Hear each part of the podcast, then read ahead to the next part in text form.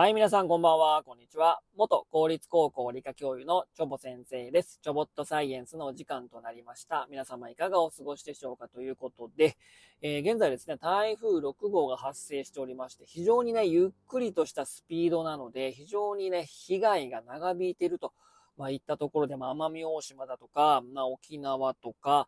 えー、あと屋久島とかもですね、非常に大きな被害が出てるということでですね、これからですね、九州に近づいてきますから、九州地方の人はですね、ちょっと、まあ、警戒が必要かなと、まあ、いうことでですね、あとさらにですね、台風7号も発生してしましてですね、えー、来週末から再来週にかけてですね、まあ、本州に接近するんではないかと、まあ、いったところですね。まあ、台風のね、まあ、時期ですからね、まあ、十分な備えが必要かなと、まあ、いったところですかね。えー、今日のお話はですね、久しぶりにね、お魚を、久しぶりというかね、まあ、まあ、定期的に取り上げてるんですけども、まあ、お魚の話をしたいと思いますが、今日取り上げる魚はですね、マグロです、マグロ。ね、皆さんご存知ですよね。まあ、日本人が最もよく知っている魚の一つでありますし、よく食べているね、え魚だと思います。マグロ。で、このマグロがですね、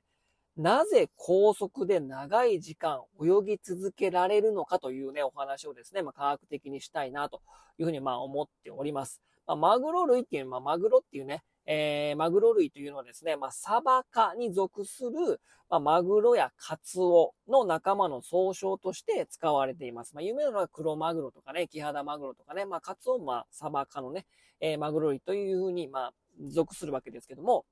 マグロ類はですね、いずれもですね、魚の中では体が非常に大きくて、まあ、魚食性、まあ、 fish eater なんですね。まあ、磯マグロもでかいですしね、キハダマグロ、ビンチョウマグロもね、でかいですよね。で、この大きな体を維持するためには、それは魚をね、たくさん食べないといけないですよね。なので、餌となる魚以上の速いスピードで泳ぐことが必要ですね。で、さらにですね、広い海域にわたって探すことができるように、持続的な遊泳力も必要ですよね。なので、えー、その遊泳力を得るためにですね、えー、3つほど今日はですね、えー、そのね、長く泳ぎ続けられる、高速で泳ぎ続けられる仕組みをですね、まあ、メカニズムを3つほどね、ご紹介したいと思います。まず1つ目がですね、体が防水型、防水型で、えー、尾びれが非常に強靭というとことなんですね。まあ、体のフォルムがですね、泳ぐことに特化している形をしているわけなんですね。で、このね、あの、マグロの、マグロ類のね、あの、尾びれってですね、非常にね、変わった形をしておりまして、三日月型をしてるんですね。まあ、一般的に、まあ、鯉とかですね、まあ、その辺のね、えー、他の魚っていうのは、尾びれがですね、なんていうかな、こう、しゃもじ型してますよね。でも、マグロ類っていうのは、三日月型をしてるんですよ。まあ、非常にその形もですね、推進力を得やすいような形をしておりますし、さらにこの防水系、防水型で、こう、なんていうかな、雨粒みたいなね、いう形をしておりますよね。で、このね、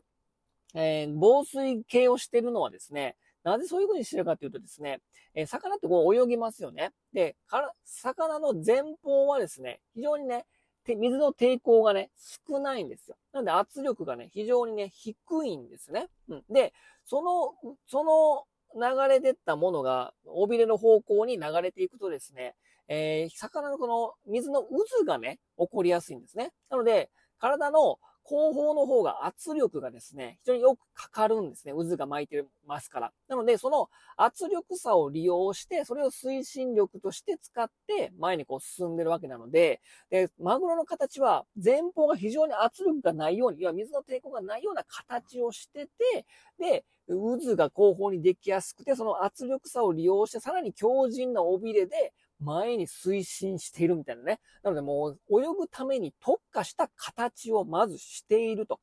いうことなんですね。で、この強靭な尾びれを生み出すためには、この尾びれの動きね、こう左右に振ってますよね。それが何をしてるかというと、筋肉の収縮が、筋肉を収縮させて、その尾びれを動かしてるんですね。まあ、これ二つ目のメカニズムになるんですが、赤色の筋肉が多いっていうことがですね、非常にですね、その高速で泳ぎ続けられることの特徴の一つでもあるんですね。うん。で、よく赤身の魚、白身の魚ってよく言いますけども、まあ、それはですね、筋肉の中に酸素を取り込むタンパク質であるですね、ミオグロビンが含まれる量によって分けられているんですね。で、ミオグロビンはですね、鉄分を含んだ赤い色なので、えー、筋肉にこのミオグロビンが多ければ赤身の魚となるということで、マグロ類はこの赤い色の筋肉が多いので、赤身の魚の代表なんですね。で、この赤い色の筋肉は収縮するのに酸素を必要とするんですですけども、酸素の供給さえあれば、いつまでも繰り返し収縮することができる筋肉なんですよ。なので、まあ、ミオグロビンがたくさん含まれていると、酸素の供給がある限り筋肉を収縮させて、尾びれをこう強靭な動きで動かすことがね、動かし続けられることができるっていうことなんですよ。うん。で、えー、だからですね、長時間泳ぐことが可能となるんですけども、その、その、まあ、その弊害とは言っては何で、何なんですけども、水中の酸素を十分に取り込む必要があるんですね。酸素の供給があると、要はまあまあ、酸素の供給がある限りですね、ミトコンドリアからね、こう、ATP を作り出してね、筋肉の収縮をしていくわけなんだけど、たくさんある分ですね、たくさん酸素を供給し続けなければ、泳ぐことができないんですよ。なので、金魚のようにね、口をパクパクしてね、エラー、豚を動かして水を飲み込んでいてはもう間に合わないんです。どうしてるかっていうとですね、口を開けっぱなしにしながら、海水を飲んで、エラに常に新鮮な酸素、水に含まれている酸素をエラを通して送り続けなければ、筋肉の収縮ができないと、まあ、いうことなんですね。なので、泳ぎ続けることがもう義務付けられてるんですよ。たくさんミオグロビンがある、筋肉がある、収縮しなければならない。もうそれでね、えー、エネルギーの供給がない、あないと筋肉収縮できないやつですから、だからもう、そのミオグロビンが多いイコールずっと泳ぎ続けることができるんだけど、泳ぎ続けることができなければ酸素の供給がですね、不足してしまうので、泳ぎ続けることがですね、死ぬまで泳ぎ続けなければならないと。まあ、いうことなんですね。このマグロ類の他にもですね、サバとかイワシとかの魚も一生泳ぎ続けなければならない魚の部類なんですね。まあ、青とか言ったりもしますけどもね。なので、泳ぎを止めれば酸素不足で死んでしまうので、強靭な力を得るためにはたくさんの酸素が必要。酸素が必要なければってことは、泳ぎ続けなければならないと。まあ、いうことなんでございますね。あの、魚ってね、エラのすぐ後ろに心臓がありますから、それで一気にポンプの力でね、押し込んで新鮮な空気をミオグルビンに送って収縮して、筋肉を収縮させて泳いでると、まあ、いったところなんですね。で、餌が来た時に、パッてね、こうね、食べるんですけども、その上だけの超人なスピードを、まあ、活かすためには、たくさんの筋肉の収縮が必要ってことは酸素が必要と。ま、いうことなんですね。一説によるとね、時速160キロでも泳ぎ続けられることができると。ま、いうところもありますからね、非常にですね、まあ、スプリンターかつマラソンみたいなね、もう最強の、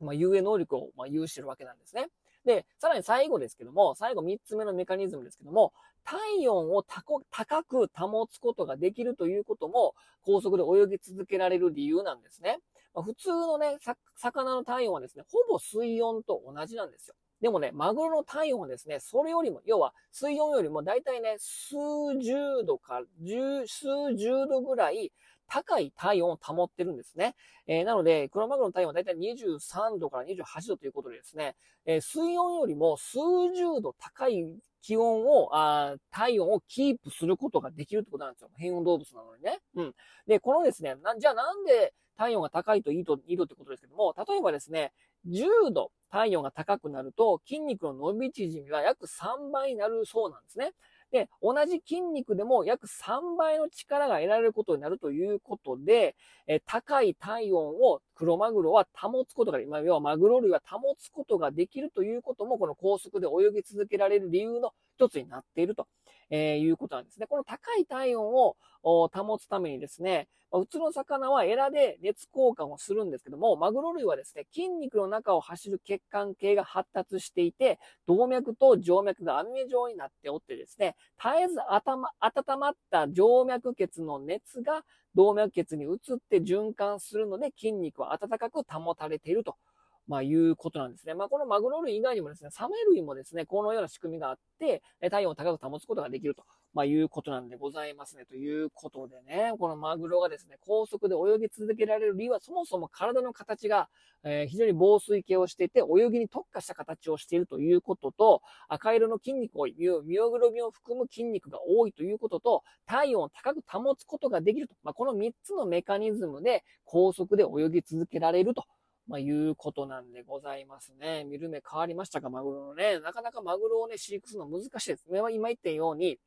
高い、えー、その遊泳能力を有するためにはですね、まあ、幅広いね、えー、水槽が必要ですからね、なかなかね、水族館で見ることができないんだけども、まあ、葛西臨海水族園で見られますから、ぜひね、そういったところに注目しながら見てみると、マグロが違った見方をしますよと。まあ、いったところですかね。ということで、えー、今日はこの辺にしたいと思います。それでは皆様さようなら。バイバイ。